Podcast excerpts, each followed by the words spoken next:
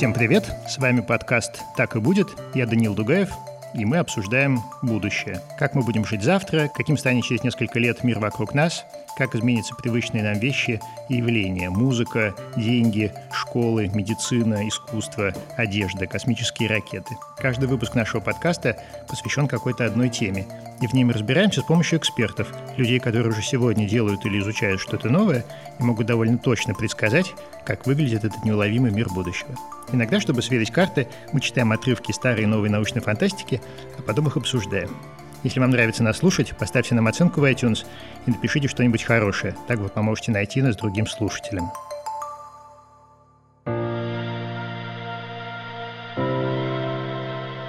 Партнер подкаста «Так и будет» во втором сезоне Geekbrains. Это целая образовательная экосистема, с помощью которой можно с нуля научиться программированию, маркетингу, дизайну и менеджменту, то есть всем тем профессиям и навыкам, которые наверняка будут полезны в будущем. Сегодня мы обсуждаем будущее игрушек. Или, может быть, немного шире, как изменятся детские игры, когда плюшевые медведи окончательно уйдут в прошлое, и их заменит э, искусственный интеллект. И младенцы с колыбели будут приучаться к тачскринам, приложениям и виртуальной реальности. У меня в гостях сегодня Наталья Богачева, психолог, кандидат психологических наук, доцент кафедры педагогики и медицинской психологии Института психолога социальной работы Сеченского университета, и Кеша Скирневский, основатель компании The Brain и обучающего приложения для дошкольников «Сказбука». Наталья, Кеша, привет. Здравствуйте. Привет. Для начала, по традиции, расскажите нам, чем вы занимаетесь. Часто ли держите в руках игрушки? Я занимаюсь киберпсихологией, такая отрасль психологии, которая, в общем-то, призвана изучать все то, что происходит с нашей психикой, с нашей деятельностью в результате появления различных современных информационных технологий, интернета, компьютеров. Ну и если говорить об игрушках, то фокус моих интересов — это компьютерные игры и люди, которые в них играют, и то, что с ними происходит, либо не происходит в результате всего этого. Кеша, а вы? Я последние семь лет занимаюсь разработкой детских образовательных проектов, в частности, детских приложений, которые ориентированы на детей от двух до 6 лет. У нас приложение обучает чтению, математике, развивает логическое мышление. Соответственно, я в основном взаимодействую именно с виртуальными игрушками. Я сам геймер, э, я смотрю, как играют мои дети. Мы постоянно проводим тестирование в детских садиках, смотрим, как вообще дети взаимодействуют с гаджетами, с мобильными устройствами.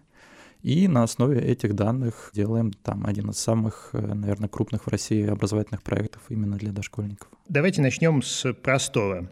Вот, например, детство наших детей радикально отличается от нашего детства. Я принадлежу, кажется, к поколению X, это называется. Вы, может быть, немного младше. Но, в общем, у нас были конструктор номер один, э, чебурашка и дихлофос, который надо было бросать в костер за школой. Ну, в лучшем случае ГДРовская железная дорога и салон компьютерных игр час-два рубля – Сейчас э, у моих детей есть по планшету, играют они в Nintendo, и даже конструктор Лего представляется им каким-то слегка ретроградным явлением. Как вы думаете, а что будет дальше? С какими игрушками вырастет ребенок ну, через 20 лет, например? Мне было бы интересно, если бы через 20 лет в оборот вошли так называемые... Они уже существуют, различные дополненные реальности. Приложения с дополненной реальностью, различные игры с дополненной реальностью, хотя их не так много сейчас существует, мне кажется, наиболее таким интересным вариантом. Из игр, которые недавно успели наделать много шума, это, например, небезызвестная игрушка про покемонов. Дополненная реальность — это когда мы с помощью различных технологических устройств как бы в наш окружающий реальный мир добавляем какие-то элементы, в том числе какие-то игровые элементы, с которыми можем взаимодействовать, при этом не конструируя полностью всю реальность вокруг нас компьютерными средствами, а именно добавляя какие-то игровые элементы. Есть довольно много интересных проектов. Я не знаю, в какой стадии они в итоге находятся, но я часто слышу там, что в музеях устраивают какие-то квесты с использованием дополненной реальности, когда у вас там появляются персонажи, которые что-то рассказывают вместо просто рассказа от гида. И из этого можно делать игры. Я думаю, что, опять-таки, когда носимые технологии станут более доступными, то появится еще больше возможностей того, что из этого можно сделать. А я попробую взглянуть еще немного дальше. Собственно, что делает виртуальная реальность? Она позволяет нам видеть э, вокруг себя объекты, которые не существуют в реальном мире и каким-то образом взаимодействовать. Соответственно, можно предположить, что когда технология сделает еще один шаг, мы уйдем в ментальные игры, мы уйдем в игры внутри своего воображения. Собственно, у каждого человека достаточно глубокий внутренний мир, с которым он на самом деле в том или ином формате взаимодействует. И я думаю, что через шаг ментальный наш уровень будет восприниматься как платформа, в которой можно будет устанавливать какие-то приложения, какие-то игры и играть уже в своем воображении. То есть App Store прямо в голове, привязанный к кошельку родителей. Да. Очень опасная идея. Ну, любая идея является опасной, если ее неправильно применить. Давайте послушаем отрывок из рассказа 1947 года «Уильям Тен. Игра для детей». Здесь описана игрушка, о которой я прям мечтал бы 35 лет назад. Сэм осторожно открыл глаза. Ящик по-прежнему стоял посреди комнаты. Книга тоже никуда не исчезла. И на первой странице он снова прочел. Запомните, только с помощью набора «Построй человека» вы можете построить человека. Следующую страницу занимал прескурант дополнительных реактивов и запасных частей — Цены за литр гемоглобина, 3 грамма набора энзимов и тому подобные вещи выглядели несколько странно. Один сланг 50 или три сланга 45. В конце страницы рекламировался набор номер 4. Вы почувствуете истинный восторг при конструировании вашего первого живого марсианина. Мелким шрифтом было набрано «Патент 2148 года». На третьей странице оказалось оглавление. Сэм схватился вспотевшей рукой за матрац и прочел. Глава первая. Детский биохимический сад. Глава вторая. Простейшие живые вещи дома и вне дома. Глава третья. Живые манекены и как они работают на человечество. Глава четвертая. Дети и другие маленькие человечки. Глава пятая. Двойники на все случаи жизни. Копируйте себя и своих друзей. Глава 6. Что нужно, чтобы построить человека? Глава 7. Сборка человека. Глава 8. Разборка человека. Глава 9. Новые формы жизни для развлечения в часы досуга. Сэм положил книгу обратно в ящик и рванулся к зеркалу. Его лицо ничуть не изменилось, правда оно стало белее мела, но черты его остались прежними. Он не раздвоился, не превратился в манекен, не сконструировал новую форму жизни для развлечения в часы досуга. В этом смысле все было в полном порядке. Как вы думаете, когда мы увидим игрушки, которые будут принципиально отличаться от того, что мы видим сейчас? Да? Ну, то есть, например, вот биохимический набор для того, чтобы построить жизнь. Возможно ли это и когда? Ну, мне кажется, это уже происходит прямо сейчас. То есть самый популярный вообще формат игр — это конструктор в том или ином виде. Собственно, одна из самых популярных игр в мире — это Майнкрафт, это как раз конструктор. Здесь идет речь о том, что у нас существует конструктор некого биологического существа, и такие игры, они уже выходили. То есть, по-моему, около 10 лет назад выходила игра «Спор», где можно было проходить эволюционные этапы и полноценно создавать свое живое существо, определять, сколько у него будет рук, сколько у него будет глаз, как оно будет перемещаться.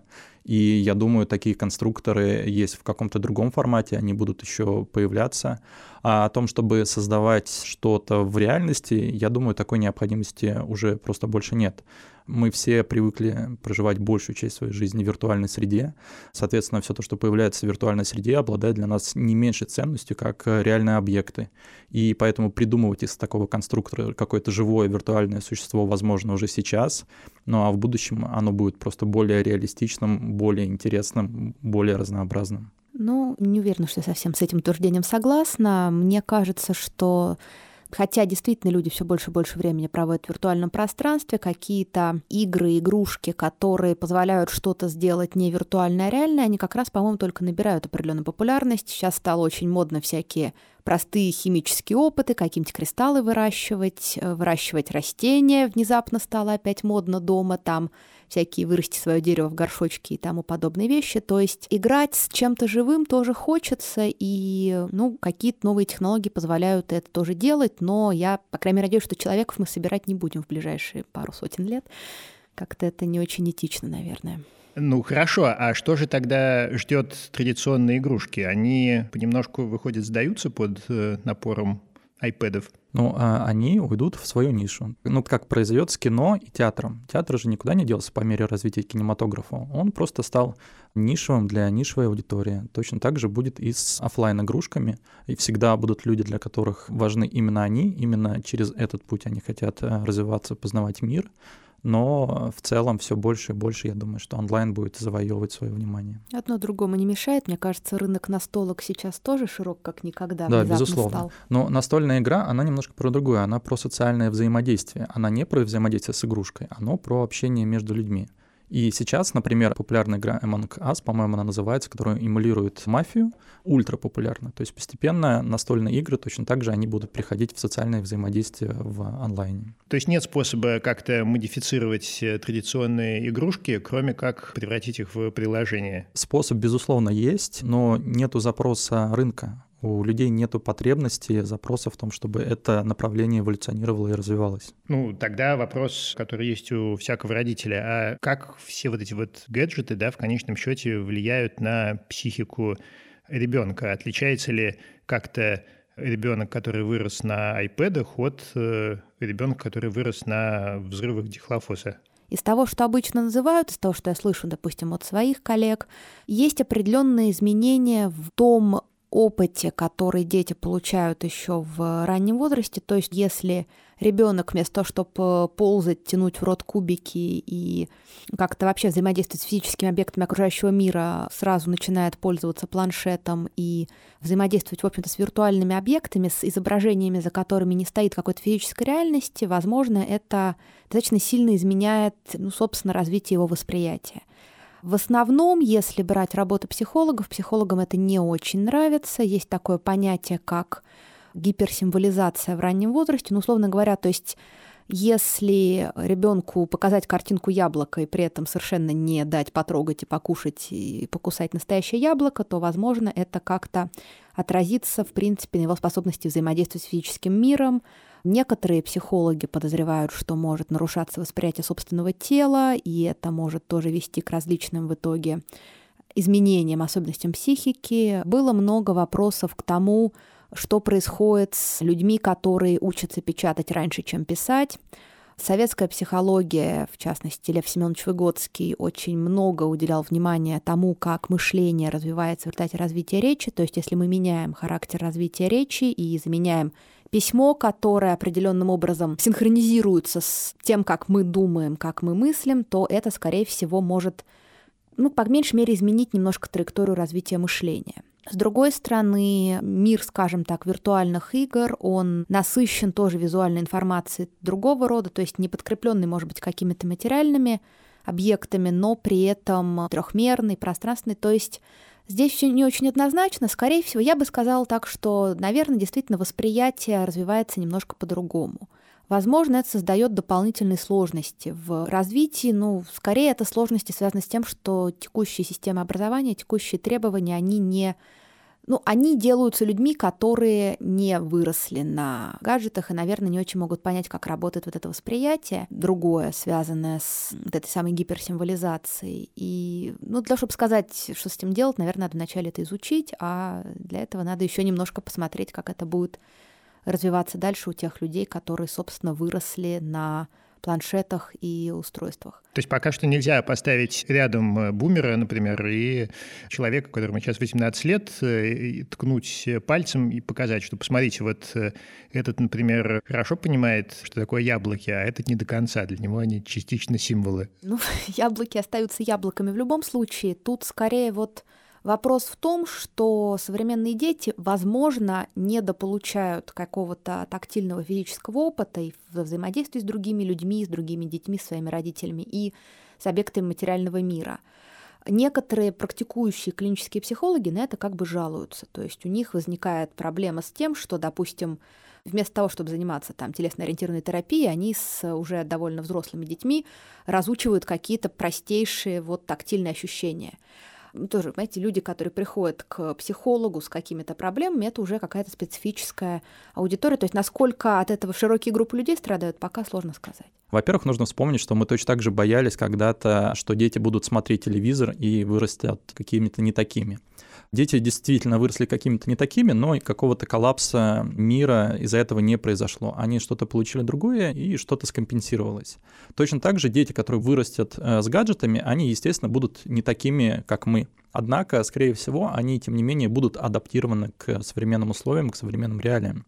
Потому что каждый из нас сегодня является таким неинвазивным киборгом Телефон для нас — это то, что дает нам суперспособности. Мы с помощью него можем получить любую информацию, мы можем отправить сообщение кому угодно, мы можем перемещаться с помощью такси, заказывать еду. Представьте, что вот в мире неинвазивных киборгов вдруг появляется обычный человек, не обладающий этими суперспособностями. Естественно, он окажется не актуален и не конкурентоспособен в этом мире. И точно так же нужно смотреть на взаимодействие детей и гаджетов. Если мы у ребенка отнимаем гаджет, мы отнимаем у него навык адаптации к этому современному миру со суперспособностями. Представим, что человек вырос до 10 лет, ни разу не взаимодействуя с гаджетом и попадает в школу, где все взаимодействуют с гаджетами. У него просто точек коммуникации с обществом, с социумом будет гораздо-гораздо меньше. А через шаг мы можем предположить, что он и с большим трудом найдет работу, и с большим трудом найдет способы самореализации.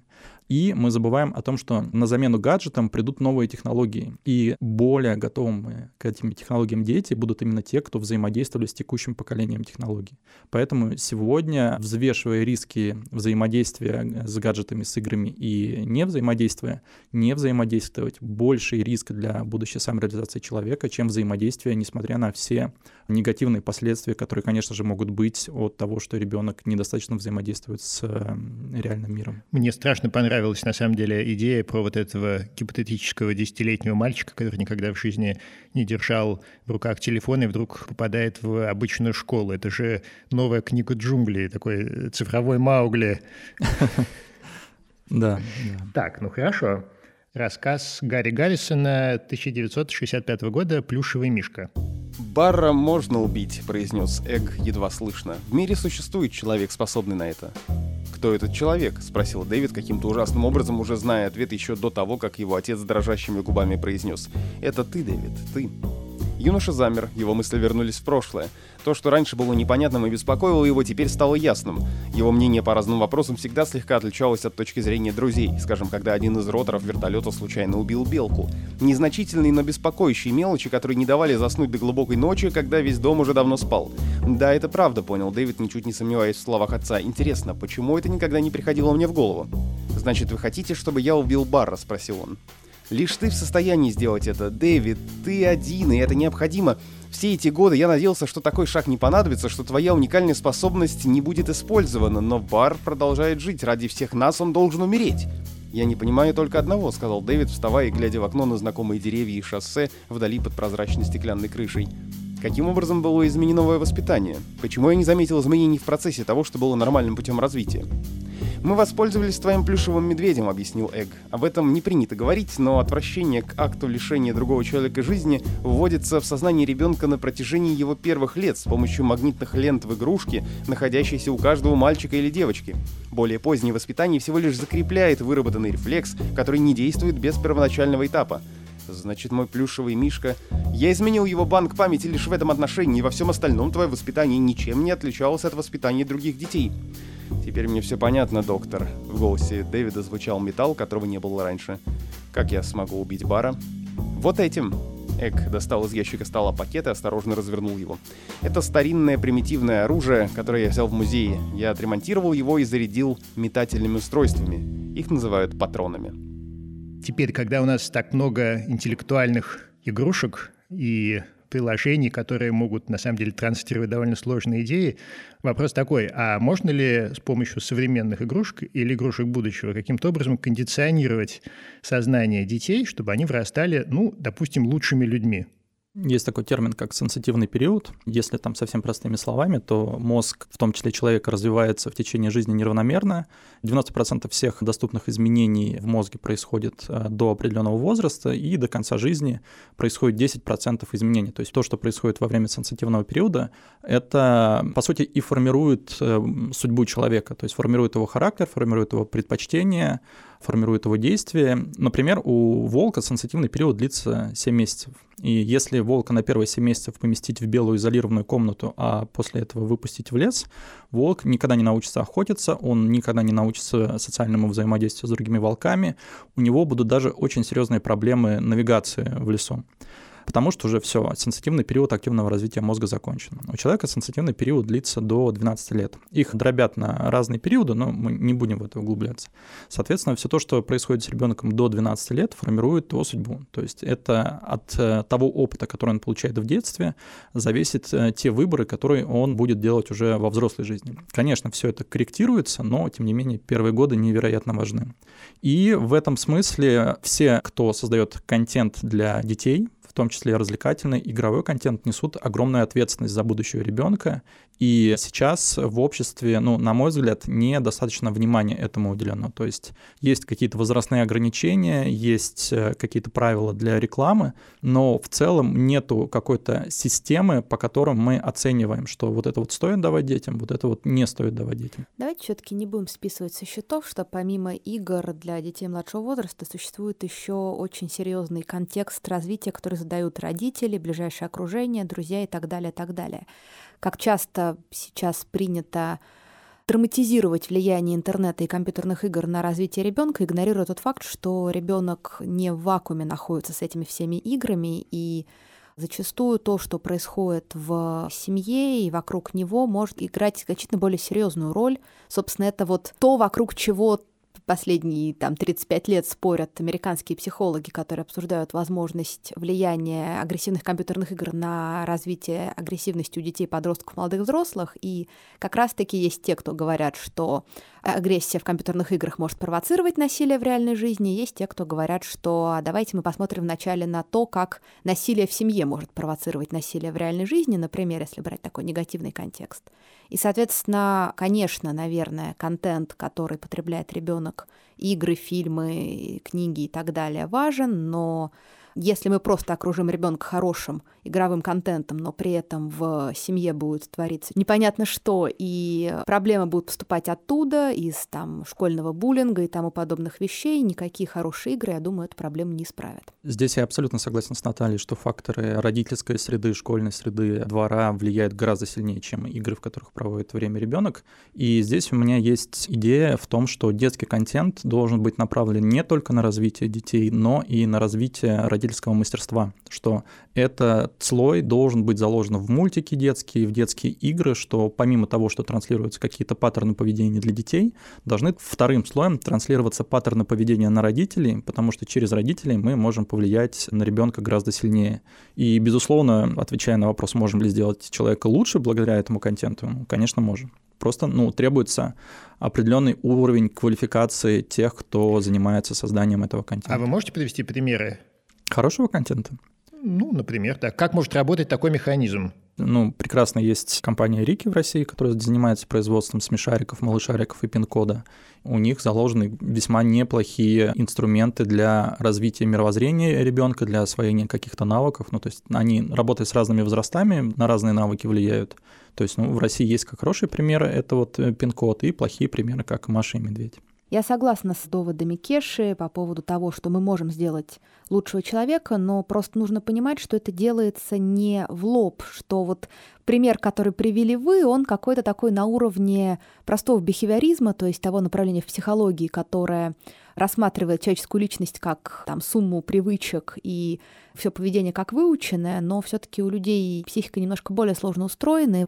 Зачастую попытки что-то улучшить слишком прямыми и слишком ну, условно наивными в лоб средствами приводят к совершенно обратному результату. То есть надо более квалифицированно, что ли, подходить к этому вопросу, и тогда, скорее всего, будет получен лучший результат, чем если мы будем мыслить категориями серии, если мы не будем показывать ребенку никакую форму насилия до 15 лет, то это положительно отразится на его психике. Сто процентов так, да. Виртуальная агрессия точно так же может снижать агрессию ребенка в реальном мире. То есть нельзя настолько прямолинейно это анализировать. Ну, я-то вот просто смотрю на разные игры, например, той же Тока Бока, да, это всевозможные, на самом деле, виртуальные куклы для iPad, маленькие такие миры, где можно придумывать себе каких-то персонажей, которые занимаются какими-то очень безобидными вещами, ходят по парку развлечений или, например, живут в городе, да. Я вижу, что это какие-то совершенно безоблачные виртуальные миры. да, и э, меня немножко смущает, что в этих мирах нет ничего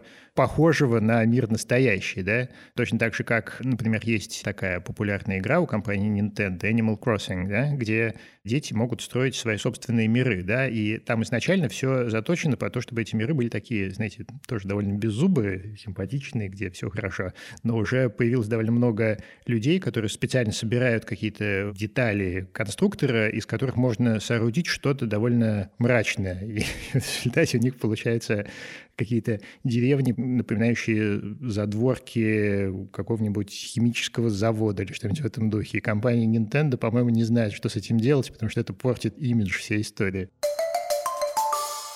Будущее, которое мы здесь обсуждаем, едва ли можно предсказать наверняка. Но это не означает, что к нему нельзя подготовиться. Легче всего это сделать детям, которые довольно быстро приспосабливаются к новым технологиям. Получить навыки и знания, которые могут пригодиться им лет через 10-15, можно у наших друзей из Geekbrains на курсах по программированию, веб-дизайну и креативному мышлению для детей и подростков сейчас расскажет Алина Мастиева, которая занимается разработкой программ в Geek School. В Geek School могут учиться дети от 7 до 17 лет. У нас уже где-то более 10 курсов для детей, и мы запускаем примерно по два курса каждый месяц. Наша школа специализируется на курсах по программированию и развитию всяких digital навыков. У нас есть творческие курсы, например, веб-дизайн, блогинг, и скоро вот выходит курс по развитию креативного мышления. В среднем обучение на программе занимает где-то около трех месяцев. При составлении учебного плана и графика мы отталкиваемся от возрастных особенностей детей. Занятия в школе у нас длятся около часа, чтобы внимание детей не рассеивалось. Ну и в целом все программы строятся таким образом, чтобы развивать в студентах компетенции 4К. Это креативность, критическое мышление, коммуникативные навыки и навыки кооперации. Занятия проходят в формате вебинаров по вечерам в будние дни или днем в один из выходных дней. Но в любом случае все видео можно пересмотреть любое время в личном кабинете, потому что запись уроков остается. После каждого занятия ученикам дают домашние задания. Их проверяет преподаватель курса. В самом конце каждого курса есть демо-день. Это выпускной, на котором ребята презентуют свои дипломные проекты. Например, это проект создания своих собственных игр на языке Python или на движке Unity, создание своей 3D-вселенной в Minecraft, программирование игр для самых маленьких на Scratch, или это презентация собственных веб-сайтов или даже блога в одной из популярных социальных сетей. Geekbrains работает по образовательной лицензии, и поэтому после выпуска ребята получают сертификат, который подтверждает прохождение курса. Давайте послушаем отрывок из рассказа Стивена Кинга 1972 года поле боя. Реншо достал перочинный нож, перерезал веревку, оберточная бумага упала на столик. Зеленый металлический ящичек с черными клеймами. На нем белыми трафаретными буквами написано «Вьетнамский сундучок американского солдата Джо». И чуть пониже 20 пехотинцев, 10 вертолетов, 2 пулеметчика с пулеметами Браунинг, 2 солдата с базуками, 2 санитара, 4 джипа. Внизу, в углу, компания Морриса по производству игрушек Майами, Флорида. Реншо протянул руку и отдернул ее. В сундучке что-то зашевелилось. Он встал, не торопясь, пересек комнату, направляясь в сторону кухни и холла, включил свет. Вьетнамский сундучок раскачивался, оберточная бумага скрипела под ним. Неожиданно он перевернулся и с глухим стуком упал на ковер. Крышка на петлях приоткрылась сантиметров на пять. Крошечные пехотинцы, ростом сантиметра по 4, начали выползать через щель.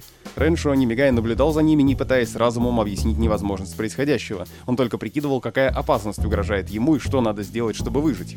Пехотинцы были в полной армейской форме, касках с вещевыми мешками, за плечами миниатюрные карабины.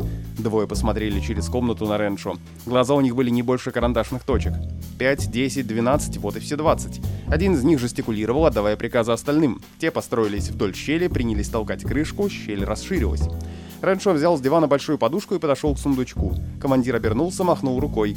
Пехотинцы взяли карабины на изготовку, раздались негромкие хлюпающие звуки, и Рэншо внезапно почувствовал что-то вроде пчелиных укусов. Тогда он бросил подушку, пехотинцы попадали, от удара крышка сундучка распахнулась. Оттуда, жужжа как стрекозы, вылетели миниатюрные вертолеты, раскрашенные в маскировочный зеленый цвет, как для войны в джунглях. Негромкое «пах-пах-пах» донеслось до Реншо. Он тут же увидел в дверных проемах вертолетов крошечные вспышки пулеметных очередей и почувствовал, как будто кто-то начал колоть его иголками в живот, правую руку, шею. Он быстро протянул руку, схватил один из вертолетов, резкая боль ударила по пальцам, брызнула кровь. Вращающиеся лопасти наискось разрубили ему пальцы до кости. Ранивший его вертолет упал на ковер и лежал неподвижно. Остальные отлетели подальше и принялись кружить вокруг, как слепни. Вот э, это то, что меня немножко смущает в современном детстве, что опасные игрушки куда-то делись. От этого мне кажется, что у детей, может быть, создается немножко неправильное ощущение о мире. Им кажется, что он безопаснее, чем он на самом деле есть. Что с этим делать? Гипотеза в том, что отсутствие опасных игрушек не готовит человека к взрослой жизни. Но здесь параллельно с этим идет процесс повышения безопасности всей среды, в которой мы находимся. То есть современному человеку очень мало вещей угрожает в окружающем мире, все с каждым годом становится все безопаснее, комфортнее. Соответственно, это просто какие-то рифмующиеся с друг с другом вещи. Есть другой аспект, что у детей есть потребность преодолевать свои страхи в комфортной для них среде. Это очень хорошо видно потому, как с этим вопросом работает компания Disney. То есть мы всегда увидим что-то страшное, что-то пугающее в детских мультиках, которые они выпускают. Это именно потому, что детям важно прорабатывать свой страх, свои переживания, и как бы детский контент в том или ином виде это отражает. Ну вот, например, у меня с какого-то довольно раннего возраста, я не знаю, лет с восьми, всегда был под рукой перочинный нож просто, да, которым можно было делать огромное количество разных вещей. Это довольно опасная игрушка. Перочинным ножом можно пальцы отвесить. Сейчас, мне кажется, такого стало гораздо меньше, потому что дети гораздо меньше играют с реальными вещами, больше с виртуальными. И мне кажется, что им не хватает каких-то навыков, которые, по-моему, могли бы им больше пригодиться. Как решать эту проблему? Если ребенок не знаком с концепцией боли, не знаком с концепцией смерти, не знаком с теми опасностями, которые его могут ждать, он и не воспринимает их как угрозу. То есть э, ножик, я думаю, ребенком воспринимался как что-то абсолютно безопасное, не несущее какой-то угрозы. Соответственно, мне кажется, просто важно детям объяснять концепцию смерти, объяснять концепцию последствий тех или иных действий, и не обязательно это объяснять путем кидания ребенка в воду, чтобы он научился плавать. То есть, мне кажется, можно доносить устройство мира в этих вопросах другим способом, не помещая в опасную среду ребенка. Собственно, вопрос-то мой именно в этом заключается. Хорошо ли такие дети приспособлены к ну, разным неожиданностям, которые подстерегают их в жизни? Да не так-то много их неожиданностей. Не так-то часто нужно применять нож во взрослой жизни, особенно с точки зрения какой-то самообороны. Ну почему с точки зрения самообороны? Нож — полезная вещь все что угодно можно им сделать. Проблема же в том, что детям, мне кажется, сейчас э, очень часто просто не очень интересно что-то уметь делать ножом, да, если у тебя рядом есть огромный Майнкрафт, да, где можно построить что-то очень сложное, но абсолютно виртуальное, да, то тебя сложно заинтересовать каким-нибудь проектом корабля из дерева, да. Это же нормально. Ну, то есть нормально, что ребенок самореализовывается не с помощью того, что он вытачивает деревянный ножик настоящим ножом, а в том, что он строит какой-то свой мир в Майнкрафте, самореализовывается другим образом. Чуть позже он научится нарезать колбасу, и на этом навыки использования ножа для него заканчиваются, и, в общем-то, никогда больше в жизни не потребуются, ну, для большинства людей. А потом он не сможет сам поменять колесо автомобиля, по следующий шаг такой. А потом он будет менять колесо автомобиля нажатием на одну кнопку в телефоне. Ну, то есть э, все то, что нам раньше нужно было уметь делать руками, сегодня за нас э, делает общество, социум в целом, то, как устроено пространство, в котором мы живем. И говорить о том, что все мы должны уметь возделывать пшеницу просто потому, что в какой-то момент нам это может потребоваться для выживания или охотиться в лесу на кабана, это неверно, потому что осваивая эти навыки, мы упускаем те навыки, которые актуальны для современного мира. Поэтому требовать от всех обращения с ножом, мне кажется, не настолько важно в современном мире. А зомби-апокалипсис? Ну вот только на случай зомби-апокалипсиса. Но и в этом случае я думаю, что мы найдем способы, как защититься по-другому. Ну, давайте последний отрывок. Генри Катнер и Кэтрин Мур. Все те либо роговы. Мозг коллоид — очень сложная организация. О его возможностях мы пока знаем очень мало, мы даже не знаем, сколько он способен воспринять. Но зато доподлинно известно, что по мере того, как человеческое существо созревает, его мозг приспосабливается, усваивает определенные стереотипы, и дальше мыслительные процессы базируются на моделях, которые воспринимаются как нечто само собой разумеющееся. Вот взгляните, Холловей дотронулся до Абака. Вы пробовали с ним упражняться? «Немного», — сказал Парадин. «Но не так уж, а?» «Ну, а почему?» «Бессмысленно», — пожаловался Парадин. «Даже в головоломке должна быть какая-то логика, но эти дурацкие углы...» «Ваш мозг приспособился к эвклидовой системе», — сказал Холлоуэй. «Поэтому эта штуковина вас утомляет и кажется бессмысленной. Но ребенку об эвклиде ничего не известно, и иной вид геометрии, отличный от нашего, не покажется ему нелогичным. Он верит тому, что видит». «Вы что, хотите сказать, что у этой чепухи есть четвертое измерение?» — возмутился Парадин. «На вид, во всяком случае, нет», — согласился Холловой. «Я только хочу сказать, что наш разум, приспособленный к эвклидовой системе, не может увидеть здесь ничего, кроме клубка запутанной проволоки. Но ребенок, особенно маленький, может увидеть и нечто иное. Не сразу, конечно, и для него это головоломка, но только ребенку не мешает предвзятость мышления». Когда Эмму и Скотта позвали, психолог не сразу приступил к прямым расспросам. Незаметно ему удалось вовлечь Скотта в разговор, то и дело вставляя нужные ему слова. Самое интересное произошло, когда Холловой взял в руки Абак. «Может быть, ты покажешь мне, что с этим делать?» Скотт заколебался. «Да, сэр, вот так». Бусина в его умелых руках скользнула по запутанному лабиринту так ловко, что никто из них не понял, что она в конце концов исчезла. Холловой попробовал сделать то же самое. Скотт наблюдал морща нос. «Вот так?» Угу, она должна идти вот сюда. Сюда почему? Ну, потому что иначе не получится. Но разум Холловея был приспособлен к эвклидовой системе. Не было никакого очевидного объяснения тому, что бусина должна скользить с этой проволочки на другую, а не иначе. В этом не видно было никакой логики. Generation Gap.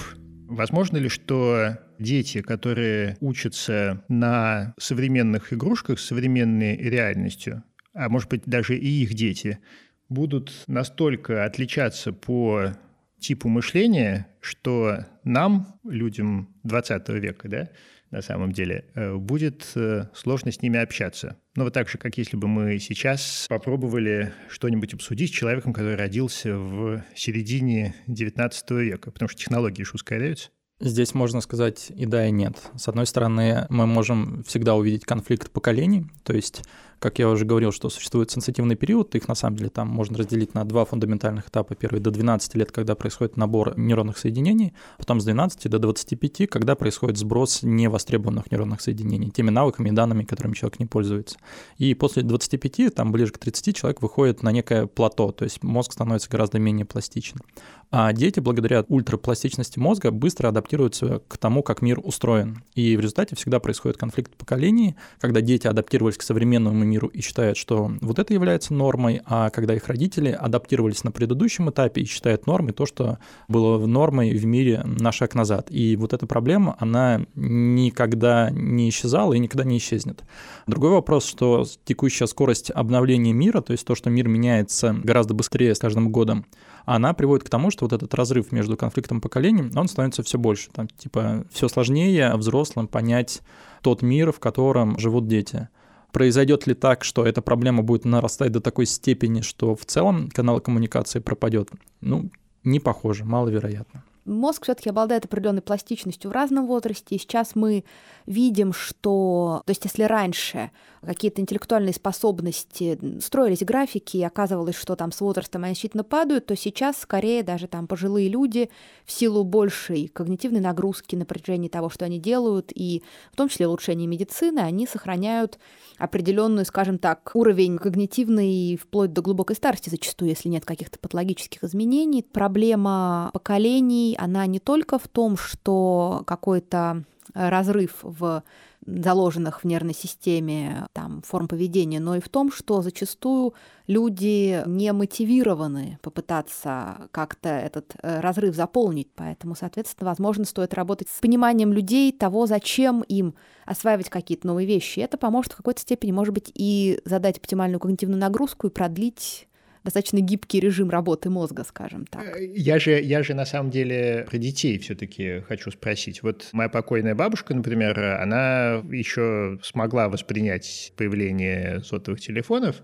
но вот, например, когда она видела Майнкрафт, да, то она дивилась, конечно, этому, но ей это было непонятно, да, то есть она не могла поддержать разговор даже с позиции человека, который хотел бы, ну, как-то понять, что здесь происходит. Как вы думаете, мы когда с вами окажемся в ситуации, когда мы с собственными внуками или, может быть, даже детьми уже не сможем обсудить их новую игру? На данный момент, мне кажется, проблема не настолько критичная, чтобы говорить, что через шаг разрыв будет колоссальный. Однако, опять-таки, так как скорость развития мира регулярно удваивается, то, может быть, уже через 10 лет это будет самая большая проблема человечества, то, что произошел колоссальный разрыв в понимании мира.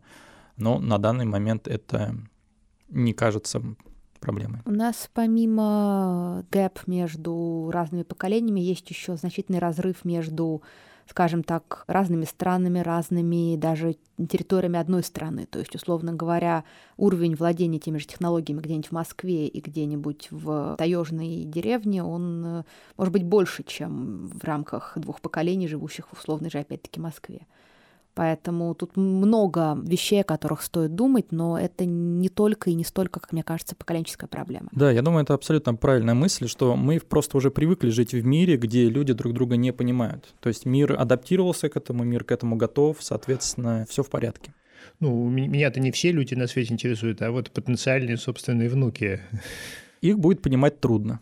И это нормально. Так всегда и было. А может и нет, если учесть, что технологии в какой-то степени идут в том числе на встречу пользователям, то есть современные операционные системы, например, понять проще и молодым, и старым по сравнению с тем, какими навыками надо было обладать, чтобы работать на более ранних компьютерах. И, соответственно, возможно, что степень интуитивности интерфейсов тоже повысится настолько, что старшему поколению в будущем будет проще их осваивать, чем, например, сейчас. Я думаю, дело не только в интерфейсах. С этим я абсолютно согласен. Но, например, TikTok по интерфейсам будет прост и взрослому, и ребенку, но ребенок поймет, в чем суть ТикТока в чем кайф от нахождения в этой среде. Для взрослого это уже достаточно сложно. То есть есть некий не технический, а даже идеологический разрыв понимания того, что сейчас важно, что сейчас значимо. В общем, тут довольно сложно предсказывать, потому что есть э, масса параллельно идущих процессов, многие из которых как бы взаимокомпенсируются в какой-то степени.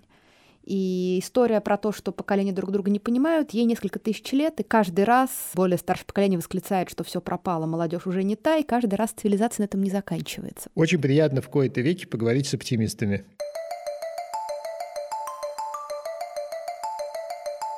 Ну вот, на сегодня все. Спасибо, дорогие слушатели.